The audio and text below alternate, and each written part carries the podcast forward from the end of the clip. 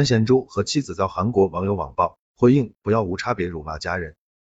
近日，中国选手任子威、李文龙包揽北京冬奥会短道速滑男子一千米项目金银牌，韩国选手黄大宪和李俊书当天均因被判罚犯规而被取消比赛资格。其后，韩裔俄罗斯籍前运动员、现中国短道速滑队技术教练安贤洙遭到网暴，被骂卖国贼。二月八日，安贤洙发长文呼吁韩国网友不要对其家人进行无差别辱骂。安贤洙。现名雷克多安，出生于韩国首尔，后取得俄罗斯国籍。他曾代表韩国、俄罗斯参加过三届冬奥会。二零零六年，安贤洙在都灵冬奥会上获得了三枚金牌、一枚铜牌。他于二零二零年退役，二零二一年宣布出任中国短道速滑队技术教练。二月七日，中国选手任子威、李文龙包揽北京冬奥会短道速滑男子一千米项目金银牌，被韩国人寄予厚望的韩国选手黄大宪和李俊书。当天均因被判罚犯规而被取消比赛资格。其后，韩国队向国际滑联提出了申诉。据新华社报道，国际滑联于瑞士时间七日发表声明，表示收到了来自韩国队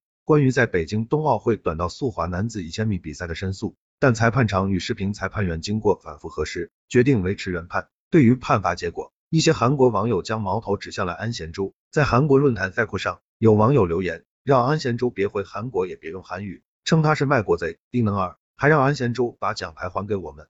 据观察者网报道，也有网友辱骂安贤洙的妻子与那丽英，在其经营的社交媒体账号下留下恶意评论，使用不堪入目的脏话对安贤洙和他的家人发起攻击。二月八日凌晨，安贤洙在社交媒体上发长文，希望大家停止对他及家人的无差别辱骂和恶意留言。安贤洙表示，现在所面临的一切都是源于过去的选择或者错误，所以他可以接受由此带来的任何批判和指责。但是现在看到没有做错任何事的家人受到伤害，是我现在最痛苦和难过的事情。